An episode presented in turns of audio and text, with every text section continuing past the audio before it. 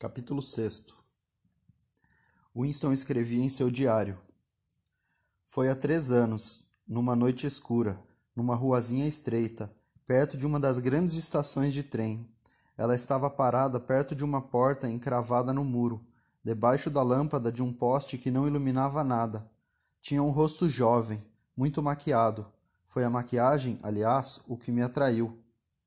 A brancura que, a, que aquilo dava ao rosto dela como se fosse uma máscara, e o vermelho vivo dos lábios. As mulheres do partido nunca se pintam. Não tinha mais ninguém na rua e nenhuma teletela à vista. Ela disse que o preço era dois dólares. Eu. Por enquanto estava difícil prosseguir. Winston fechou os olhos e comprimiu com os dedos, tentando expulsar a imagem que insistia em voltar.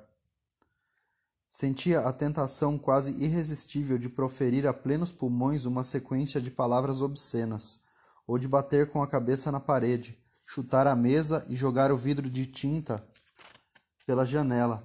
Qualquer ato colérico, barulhento ou doloroso que pudesse apagar a lembrança que o atormentava. O pior inimigo de uma pessoa, refletiu, era seu sistema nervoso. A qualquer momento, a tensão que se acumulava em seu interior corria o risco de traduzir-se num sintoma observável. Lembrou-se de um sujeito com o qual cruzara na rua semanas antes, um homem de aspecto bastante normal, membro do partido, com cerca de 35 anos, 40 anos, um pouco alto e magro, levando um rosto, levando uma pasta na mão. Estavam a alguns metros de distância um do outro quando, sem mais nem menos, o lado esquerdo do rosto do desconhecido sofrera uma espécie de espasmo e ficara todo contorcido. A coisa se repetira no momento em que os dois se cruzaram.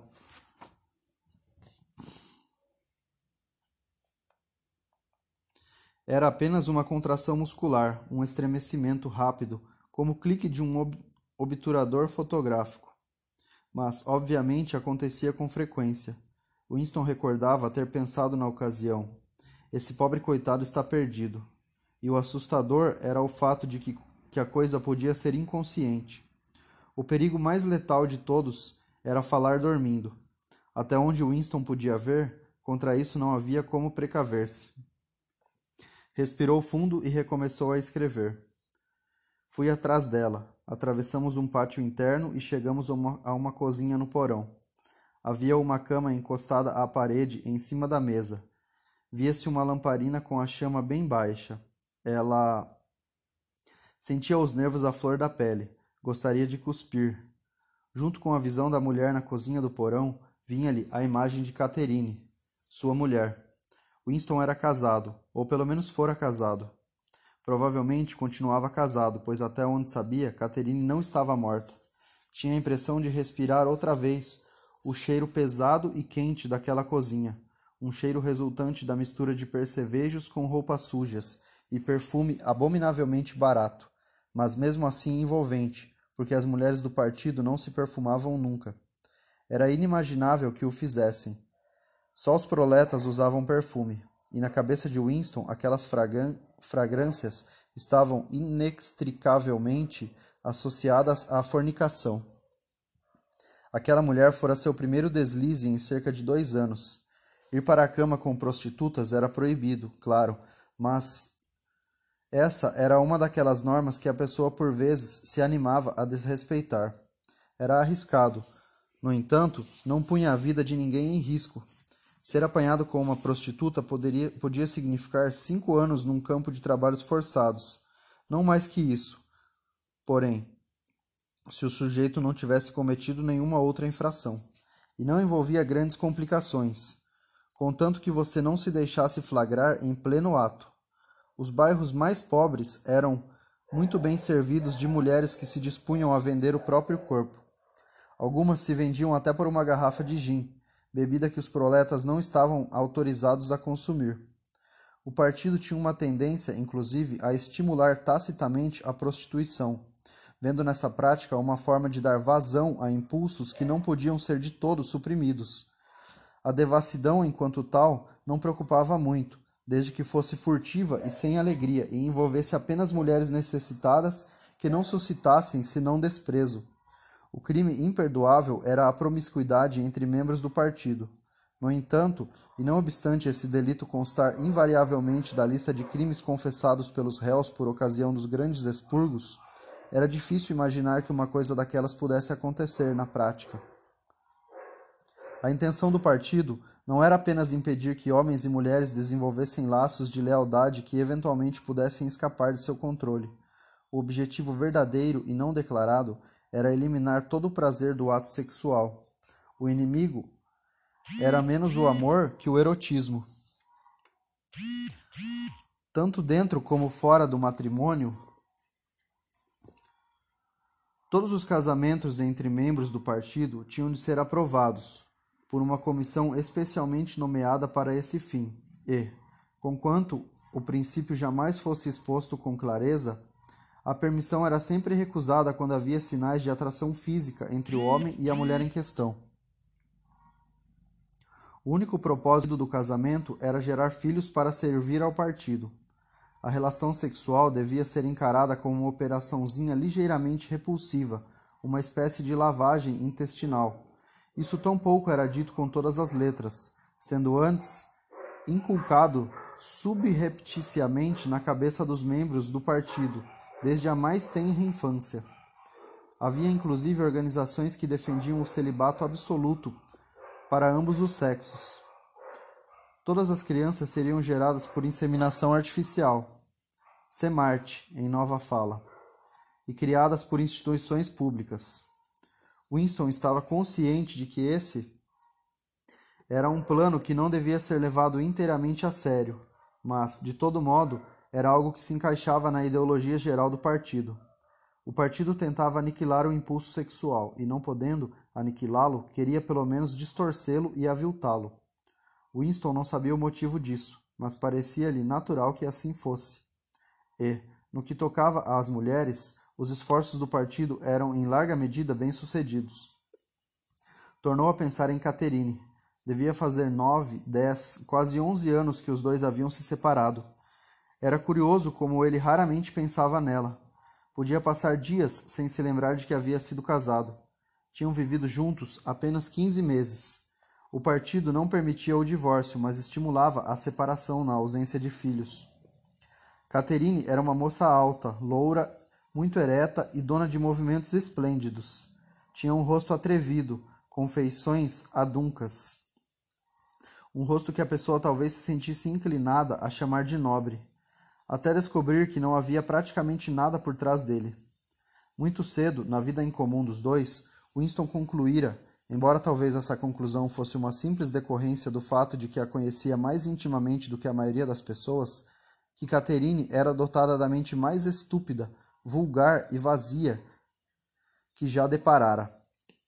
A cabeça dela era incapaz de formular um só pensamento que não fosse um slogan, assim como não havia imbecilidade que ela não engolisse se o partido assim o quisesse. A trilha sonora humana apelidara para si mesmo. E contudo, teria tolerado viver com ela se não fosse aquele pequeno detalhe, o sexo. Assim que Winston a tocava, Catherine parecia estremecer e retesar-se toda. Abraçá-la era como abraçar um boneco articulado de madeira. E o estranho era que, mesmo quando ela o estreitava contra si, Winston tinha a sensação de que Catherine ao mesmo tempo o repelia com todas as suas forças. A impressão era transmitida pela rigidez dos músculos da mulher.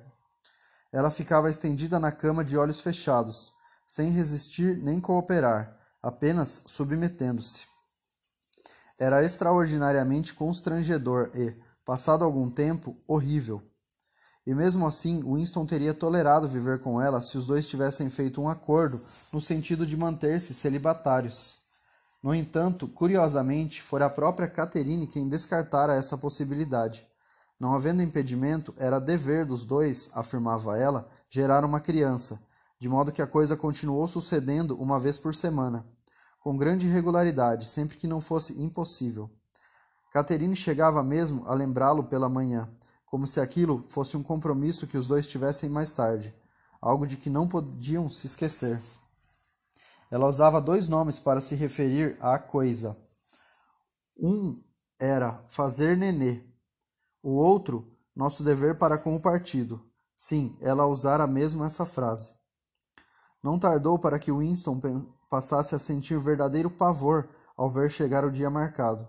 Felizmente, porém, não veio nenhuma criança. Catherine acabou concordando em desistir de tentar e pouco depois os dois se separaram. Winston soltou um suspiro inaudível. Tornou a empurrar a caneta, empunhar a caneta e escreveu. Ela se jogou na cama e, no mesmo instante, sem nenhum tipo de preliminar, da maneira mais grosseira e detestável que se possa conceber, levantou a saia. Eu. Winston tornou a ver-se naquele aposento mal iluminado com o cheiro de percevejo e perfume barato nas narinas e no coração um sentimento de derrota e rancor que mesmo naquele momento vinha mesclado com a lembrança do corpo de Catherine, aquele corpo branco, congelado para todo o tempo pelo poder hipnótico do partido. Por que tinha de ser sempre assim? Por que ele não podia ter uma mulher que fosse sua, uma vez da, em vez daquele engalfinhamento asqueroso de tempos em tempos? Viver um amor verdadeiro, porém, era algo quase impensável. As mulheres do partido eram todas iguais Nelas, a castidade estava tão profundamente entranhada quanto a lealdade ao partido. Graças a um condicionamento cuidadoso, incitado desde muito cedo com jogos e água fria, com as porcarias que lhes vociferavam na escola, nos espiões e na Liga da Juventude, com as palestras, os desfiles, as canções, os slogans e a música marcial. Todo sentimento natural fora arrancado delas. O lado racional de Winston lhe dizia que devia haver exceções, Porém, seu coração não acreditava nisso. Eram todas inexpugnáveis, como o partido queria que fossem. Era o que ele desejava, ainda mais que ser amado. E o que ele desejava, ainda mais que ser amado, era pôr abaixo aquele muro de virtude, nem que fosse apenas por uma vez na vida. O ato sexual bem realizado era sublevação. Desejar era pensamento crime.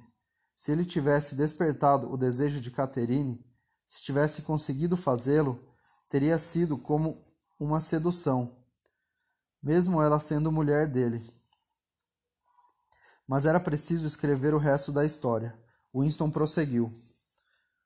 Aumentei um pouco a chama da lamparina. Com a luz, vi que ela, depois da escuridão, a luz débil da lamparina e a querosene lhe parecera fortíssima.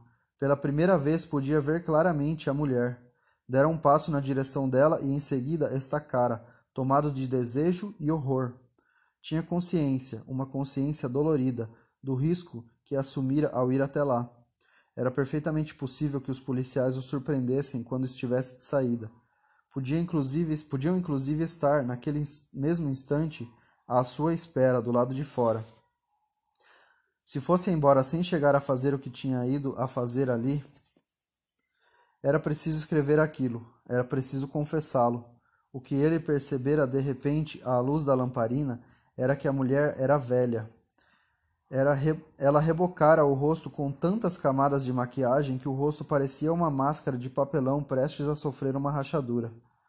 Viam-se mechas brancas em seus cabelos, porém, o detalhe verdadeiramente pavoroso é que ela abrira um pouco a boca e ali dentro não havia nada além de um negrume cavernoso. Não possuía um dente sequer. Winston escreveu apressado, em garranchos. Com a luz, vi que ela era bem velha, devia ter pelo menos uns cinquenta anos, mas fui em frente e fiz a coisa mesmo assim. Tornou a comprimir as pálpebras com os dedos. Escrevera, finalmente, mas não fizera diferença. A terapia não funcionara. A ânsia de proferir palavras obscenas a plenos pulmões continuava intensa como nunca. Capítulo 7 Se é que há esperança, escreveu Winston, a esperança está nos proletas. Se é que havia esperança, a esperança só podia estar nos proletas, porque ali, naquelas massas desatendidas, naquele enxame de gente, 85% da população da Oceania, havia a possibilidade de que se gerasse a força capaz de destruir o partido.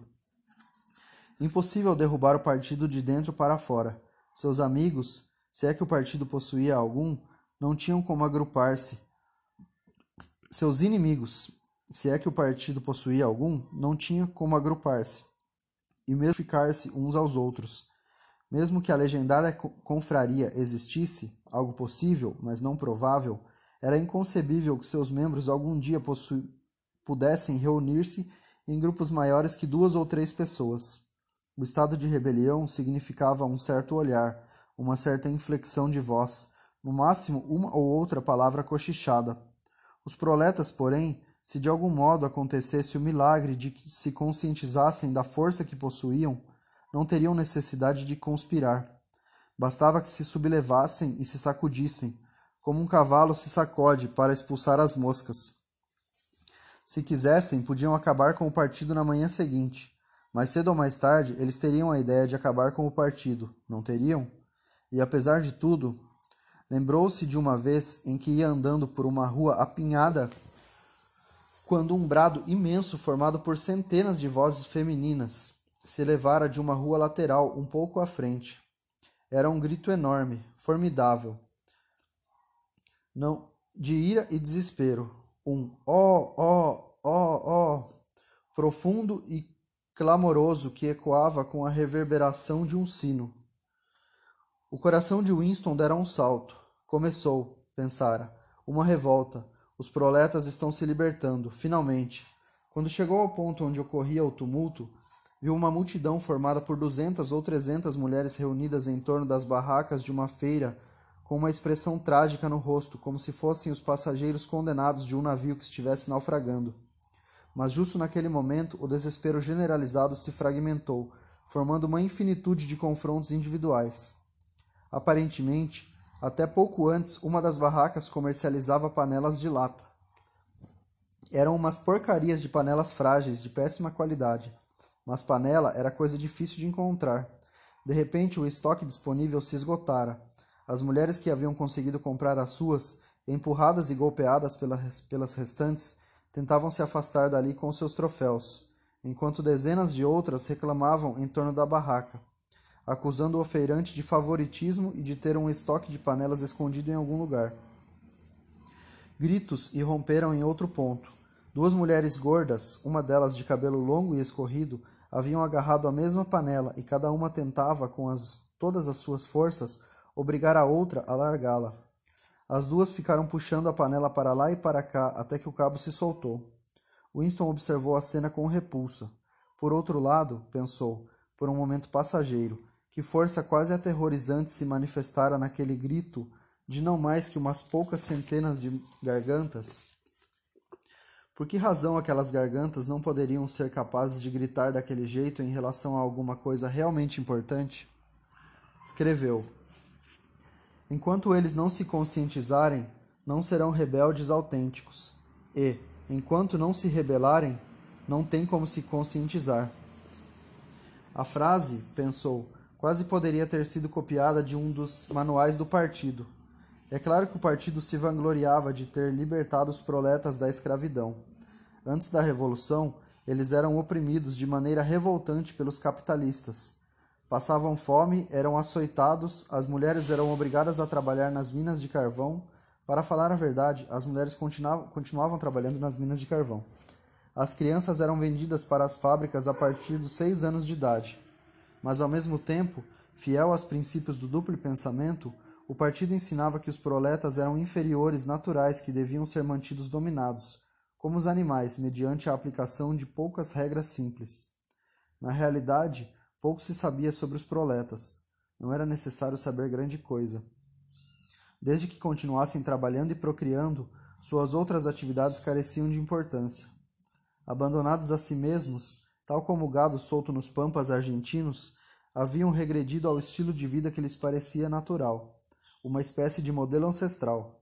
Nasciam, cresciam pelas sarjetas, começavam a trabalhar aos 12 anos, aos 30 chegavam à meia-idade, em geral morriam aos 60. Trabalho físico pesado, cuidados com a casa e com os filhos, disputas menores com os vizinhos, filmes, futebol, cerveja e, antes de mais nada, jogos de azar preenchiam o horizonte de suas mentes. Não era nada difícil mantê-los sob controle. Alguns representantes da polícia das ideias circulavam entre eles, espalhando boatos falsos e identificando e eliminando os raros indivíduos considerados capazes de ver de vir a ser perigosos. Mas não era feita nenhuma tentativa no sentido de doutriná-los com a ideologia do partido. Não era desejável que os proletas tivessem ideias políticas sólidas. Deles só se exigia um patriotismo primitivo, que podia ser invocado sempre que fosse necessário fazê-los aceitar horários de trabalho mais longos ou rações mais reduzidas. E mesmo quando eles ficavam insatisfeitos, como às vezes acontecia, sua insatisfação não levava a lugar nenhum. Porque, desprovidos de ideias gerais como eram, só conseguiam fixar-se em queixas específicas e menores. Os grandes males invariavelmente escapavam à sua atenção. A vasta maioria dos proletas não tinham nem sequer uma teletela em casa. Até mesmo a polícia civil pouco se interessava por eles. Londres era assolada pela criminalidade, um verdadeiro mundo paralelo de ladrões, bandidos, prostitutas, traficantes de drogas e trambiqueiros de todos os tipos. Mas como tudo isso acontecia entre os próprios proletas, não fazia a menor diferença. Em todas as questões morais, nada os impedia de adotar seu código ancestral. O puritanismo sexual do partido não lhes era imposto. A promiscuidade não era passível de punição. O divórcio era permitido. Aliás, até mesmo a prática religiosa seria permitido caso os proletas mostrassem algum indício de sentir necessidade ou desejo de religião. Eles estavam abaixo de qualquer suspeita. Como afirmava o slogan do partido, proletas e animais são livres. Winston estendeu a mão e coçou com cuidado sua úlcera varicosa. A comichão havia começado. Você sempre acaba voltando para o mesmo ponto. De que modo o sujeito ia saber como era realmente a vida antes da Revolução? Tirou da gaveta um livro de história para crianças que a Sra. Parsons havia lhe emprestado e começou a copiar um trecho no diário. Antigamente, estava escrito, antes da gloriosa Revolução, Londres não era a bela cidade que conhecemos. Era um lugar escuro, sujo, miserável, onde quase ninguém possuía o suficiente para comer e onde centenas de milhares de pobres não tinham botinas nos pés ou sequer um teto para abrigar seu sono. As crianças da sua idade, leitor, precisavam trabalhar doze horas por dia para, para patrões desumanos, que as cobriam de chicotadas se trabalhassem muito devagar, e só as alimentavam com a casca de pão velho e água. Mas no meio de toda essa terrível pobreza havia uns poucos casarões bonitos, onde viviam pessoas ricas, servidas por até trinta empregados. Essas pessoas ricas eram os capitalistas. Os capitalistas eram gordos e feios e tinham cara de ruins, como o da ilustração da página ao lado. Você pode notar que ele veste um casaco preto comprido, que se chamava sobrecasaca, e um chapéu esquisito, brilhante, em forma de chaminé, e que tinha o nome de cartola. Esse era o uniforme dos capitalistas, e ninguém mais estava, autorizados, estava autorizado a usá-lo. Os capitalistas eram donos de tudo o que havia no mundo, e todos os outros homens eram seus escravos. Eles eram donos de todas as terras, de todas as casas, de todas as fábricas e de todo o dinheiro. Se alguém lhes desobedecesse, os capitalistas podiam jogar a pessoa numa prisão, ou então mandá-la embora do emprego e obrigá-la a morrer de fome. Quando uma pessoa comum dirigia a palavra a um capitalista, tinha de curvar-se e fazer reverências, além de tirar o boné e chamar o capitalista de senhor. O chefe de todos os capitalistas era chamado de rei, e... Mas Winston conhecia o resto da lenga-lenga. Haveria menção sobre bispos com suas camisas de cambraia, juízes com seus mantos, o pelourinho, o cepo, a roda, o chicote, o banquete do prefeito de Londres e a prática de beijar o pé do Papa. Também havia uma coisa chamada Jus Primae Noctis, que provavelmente não seria citada num livro para crianças. Era a lei que determinava que todo capitalista tinha o direito de ir para a cama com toda e qualquer mulher que trabalhasse em uma de suas fábricas. Como saber quais daquelas coisas eram mentiras? Talvez fosse verdade que as condições de vida do ser humano médio fossem melhores hoje do que eram antes da Revolução. Os únicos indícios em contrário eram o protesto mudo que você sentia nos ossos, a percepção instintiva de que suas condições de vida eram intoleráveis e de que era impossível que em outros tempos elas não tivessem sido diferentes. Pensou que as únicas características indiscutíveis da vida moderna Não eram sua crueldade e falta de segurança, mas simplesmente sua precariedade, sua indignidade, sua indiferença. A vida, era só olhar em torno para constatar, não tinha nada a ver com as mentiras que manavam das teletelas, tampouco com os ideais do partido, que o partido tentava atingir. Porções consideráveis dela, mesmo a vida de um membro do partido, eram neutras e apolíticas, simplesmente questão de suar a camisa, realizando trabalhos horrorosos, de lutar para conseguir um lugar no metrô, de serzir uma meia velha, de arrumar um saquinho de sacarina, de economizar uma bagana. O ideal definido pelo partido era uma coisa imensa, terrível e luminosa. Um mundo de aço e concreto cheio de máquinas monstruosas e armas aterrorizantes. Uma nação de guerreiros e fanáticos avançando em perfeita sincronia, todos pensando os mesmos pensamentos e bradando os mesmos slogans, slogans perpetuamente trabalhando, lutando, triunfando, perseguindo. Trezentos milhões de pessoas de rostos iguais. A realidade eram cidades precárias se decompondo, nas quais pessoas subalimentadas se arrastavam de um lado para o outro em seus sapatos furados no interior das, das casas do século XIX com reformas improvisadas, sempre cheirando a repolho e a banheiros degradados.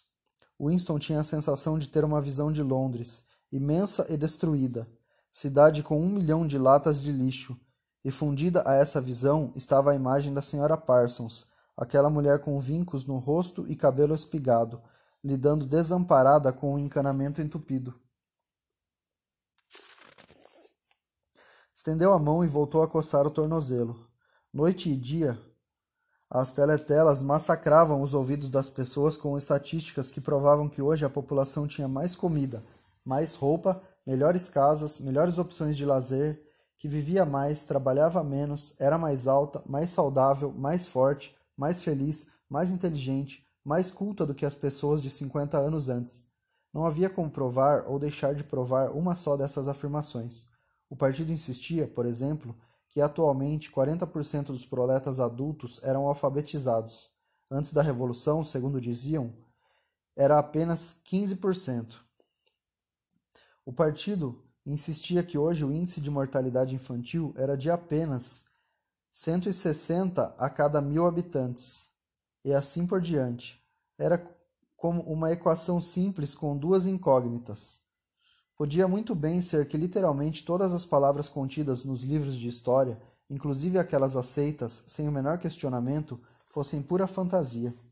Até onde ele sabia, talvez jamais tivesse existido uma lei de jus primae noctis, ou uma criatura conhecida como capitalista, ou um acessório com as características de uma cartola. Tudo se esmaecia na névoa. O passado fora anulado, o ato da anulação fora esquecido. A mentira se tornara verdade. Somente uma vez na vida ele possuíra, depois do acontecimento, era isso o que contava? Um indício concreto, inquestionável, de um ato de falsificação. Esse indício estivera entre os seus dedos por 30 segundos. Em 1973, talvez tivesse sido em 1973, de qualquer modo foi mais ou menos na época em que ele e Catherine se separaram. Mas o dado realmente relevante ocorrera sete ou oito anos antes. Na verdade, a história tivera início no meados dos anos 60, época dos grandes expurgos, quando os líderes revolucionários originais haviam sido eliminados de uma vez por todas. Em 1970 já não restava um só deles, com exceção do próprio grande irmão. Os demais, àquela altura, haviam sido denunciados como traidores e contra-revolucionários. Goldstein fugira e ninguém sabia onde ele se escondia. Quanto aos outros, Alguns tinham simplesmente desaparecido, enquanto a maioria fora executada depois de julgamentos públicos espetaculares, no decorrer dos quais confessavam seus crimes. Entre os últimos sobreviventes estavam três homens chamados Jones, Aronson e Rutherford. Provavelmente esses três homens haviam sido presos em 1965. Como acontecia tantas vezes, levaram um sumiço de um ano mais ou menos, de modo que ninguém sabia se estavam vivos ou mortos reapareceram de repente para reconhecer a própria culpa de maneira usual. Confessaram colaboração com o inimigo. Na época, o inimigo também era a Eurásia. apropriação indébita de verbas públicas, assassinato de vários membros leais ao partido, intrigas visando prejudicar a liderança do Grande Irmão, intrigas essas iniciadas bem antes da Revolução, e atos de sabotagem responsáveis pela morte de centenas de milhares de pessoas. Depois de confessar essas coisas, os três haviam sido perdoados, reconduzidos às fileiras do partido e agraciados com postos que na verdade eram sinecuras mas que transmitiam a sensação de ser importantes. Os três haviam publicado artigos longos e abjetos no Times, analisando as razões de sua deserção e jurando corrigir-se. Algum tempo depois da libertação, Winston por acaso avistou o trio no café Castanheira. Lembrou-se da espécie de fascínio aterrorizado com que os observara com o rabo de olho durante algum tempo. Eram homens bem mais velhos que ele, relíquias do mundo de antes, praticamente as últimas grandes figuras remanescentes dos primeiros e heróicos tempos do partido.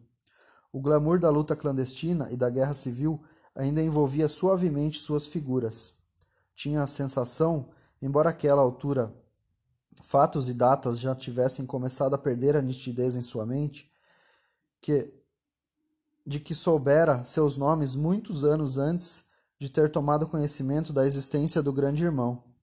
Ao mesmo tempo, Sabia que eram foras da lei, inimigos, intocáveis, condenados, com absoluta certeza à extinção em um ano ou dois. Ninguém que algum dia tivesse caído nas mãos da polícia das ideias se dava bem no final. Eles eram cadáveres à espera de ser mandados de volta para o túmulo. Não havia ninguém nas mesas próximas à deles. Não era prudente ser visto na vizinhança de gente daquela espécie. Estavam sentados em silêncio diante de copos de gin perfumado com cravo, especialidade do café. Dos três, o que mais impressionou Winston devido à sua aparência foi Rutherford. Outrora caricaturista famoso, Rutherford desenhava cenas brutais que haviam contribuído para inflamar a opinião pública antes e durante a Revolução. Mesmo agora, a longos intervalos, seu car seus cartoons saíam no Times, só que já não passavam de uma imitação banal do seu estilo anterior. Eram pouco convincentes, desprovidos de vigor. Continuavam abordando os mesmos temas, só que requentados. Favelas, crianças famintas, arruaças, capitalistas de cartola. Mesmo no interior das barricadas, os capitalistas aparentemente não abriam mão de suas cartolas um esforço infinito, desesperado no sentido de reinstalar-se no passado. Era um homem monstruoso, com uma juba de cabelo encebado e grisalho, rosto balofo, marcado, grossos lábios negroides. Um dia devia ter sido forte. Agora seu grande corpo estava adernado, vergado, arqueado, despencando em todas as direções. Rutherford parecia estar ruindo à vista de todos, como uma montanha desmoronando. Eram três da tarde, hora solitária. Winston já não se lembrava de como era possível que estivesse no café a uma hora daquelas. O lugar estava quase deserto. Uma, uma música metálica escorria da teletela. Os três homens estavam sentados quase imóveis no canto deles, sem abrir a boca. Sem que ninguém pedisse, o garçom serviu uma nova rodada de gin. Havia um tabuleiro de xadrez na mesa ao lado da deles, com as peças posicionadas, mas sem nenhuma partida iniciada. Nesse momento, durante cerca de meio minuto ao todo, aconteceu uma coisa estranha com as teletelas. A melodia que estava sendo tocada mudou e a tonalidade da música também mudou, como se a música tivesse sido invadida. Algo difícil, porém, de descrever. Era uma nota estranha, fragmentada, um clangor. Winston inventou um nome para aquele som: nota amarela. Depois, uma voz começou a cantarolar na teletela. Sob a ramada da castanheira, vendi você, você a mim, após. Ali estão eles, cá estamos nós, sob a ramada da castanheira. Os três homens não se moveram, mas quando Winston voltou a fitar o rosto arrasado de Rutherford, viu que os olhos dele estavam rasos de lágrimas. E pela primeira vez observou, com uma espécie de arrepio interno e ao mesmo tempo sem saber o porquê daquele arrepio, que tanto Aronson como Rutherford tinham o nariz quebrado. Dias depois, os três voltaram a ser presos. Ao que parece, haviam tornado a envolver-se em novas conspirações desde o instante em que foram postos em liberdade. No segundo julgamento, voltaram a confessar todos os antigos crimes, mais uma sucessão de novos.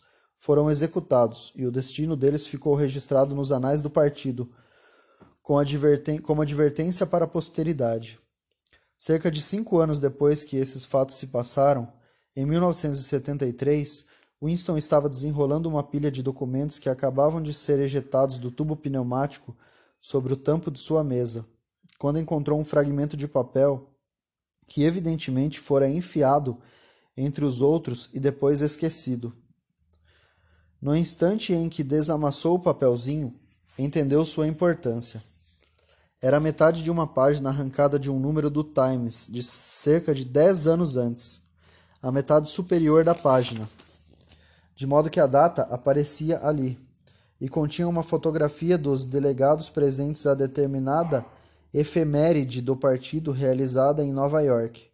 Destacavam-se no centro do grupo Jones, Aronson e Rutherford.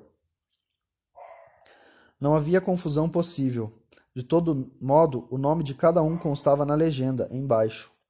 A questão era que nos dois julgamentos eles haviam confessado que naquela data se encontravam em solo eurasiano.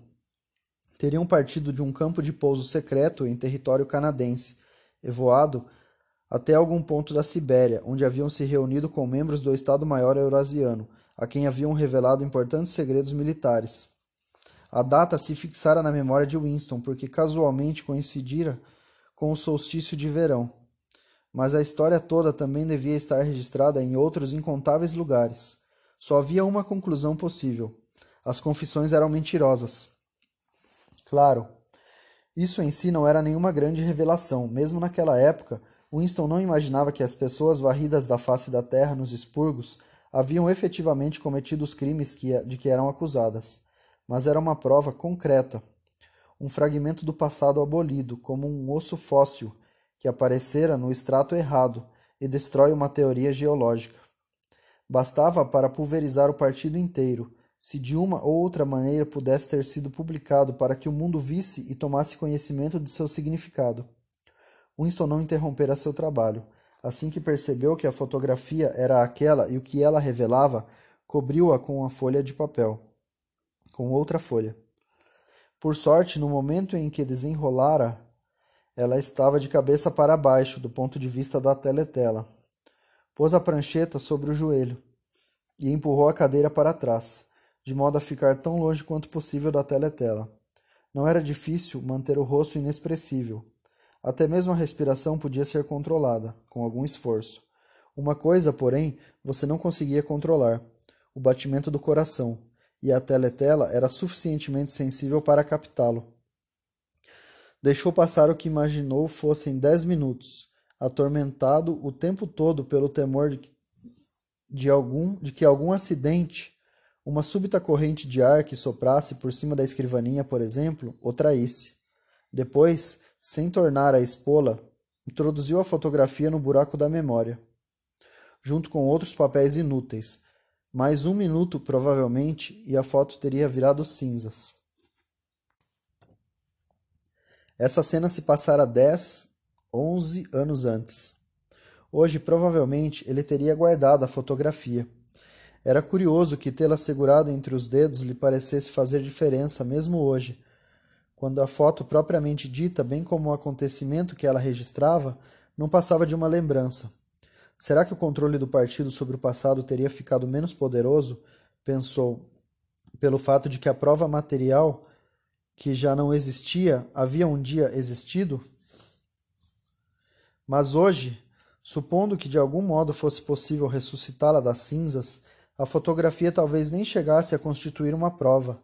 Na época em que ele fizera sua descoberta, a Oceania já não estava em guerra com a Eurásia. Portanto, devia ter sido para agentes provenientes da Lestásia que os três homens mortos haviam traído seu país. Desde então haviam surgido novas acusações. Duas, três, ele já não se recordava quantas. Muito provavelmente as confissões haviam sido reescritas e reescritas tantas vezes que os fatos e as datas originais haviam perdido toda a importância. O passado não apenas mudava, como mudava sem cessar. O que mais o afligia, o que lhe dava uma sensação de pesadelo, era nunca ter chegado a entender direito por que a grande impostura fora empreendida. As vantagens imediatas de falsificar o passado eram óbvias mas a razão profunda era misteriosa. Voltou a erguer a caneta e escreveu. Entendo como, mas não entendo por quê. Considerou a hipótese, como tantas vezes antes, de que ele próprio, dele próprio ser um doente mental. Talvez um doente mental fosse simplesmente uma minoria de um. Houvera um tempo em que se considerava sinal de loucura acreditar que a Terra girava em torno do Sol. Hoje, o sinal de loucura era acreditar que o passado era inalterável. Ele podia ser o único a acreditar naquilo. E, se fosse o único, seria um doente mental. Mas a ideia de que talvez fosse um doente mental não chegava a perturbá-lo muito. O horror estava em também existir a possibilidade de que estivesse errado. Apanhou o livro de história para as crianças e contemplou o retrato do grande irmão estampado no frontispício. Os olhos hipnóticos fitavam os dele. Era como alguma força monumental, como se alguma força monumental exercesse pressão sobre Winston, uma coisa que invadia seu crânio, golpeava seu cérebro, aterrorizava-o a ponto de fazê-lo abandonar suas crenças, quase convencendo-o a rechaçar as provas que seus sentidos lhe forneciam. No fim, o partido haveria de anunciar que dois, dois mais dois são cinco, e você seria obrigado a acreditar. Era inevitável que mais cedo ou mais tarde o partido fizesse tal afirmação. A lógica de sua posição o exigia. Além da validade da experiência, a própria existência da realidade externa era tacitamente negada por sua filosofia. A heresia das heresias era o bom senso, e o aterrorizante não era o fato de poderem matá-lo por pensar de outra maneira, mas o fato de poderem ter razão. Porque, afinal de contas, como fazer para saber que dois e dois são quatro? Ou que a força da gravidade funciona? O que o passado ou que o passado é imutável? Se tanto o passado como o mundo externo existem apenas na mente, e se a própria mente é controlável, como fazer então? Mas não. De repente sua coragem pareceu cristalizar-se por decisão própria. O rosto de O'Brien, que nenhuma associação de ideias parecia convocar entrara flutuando em sua mente. Ele concluiu com mais certeza do que antes que O'Brien estava do seu lado. Escrevia aquele diário para O'Brien, na intenção de O'Brien. Era como uma carta interminável que ninguém jamais leria, mas que era dirigida a uma pessoa específica e se nutria desse fato.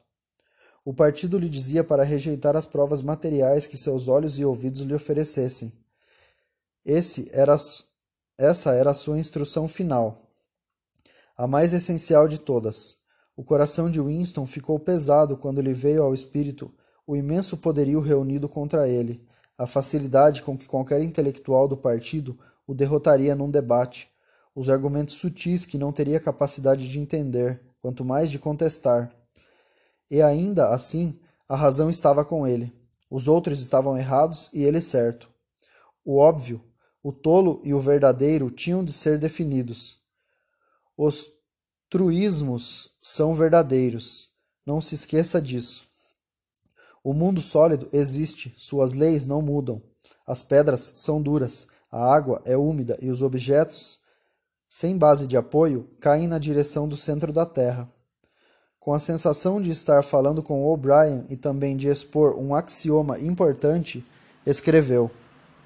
Liberdade é a liberdade de dizer que dois e dois são quatro. Se isso for admitido, tudo mais é decorrência.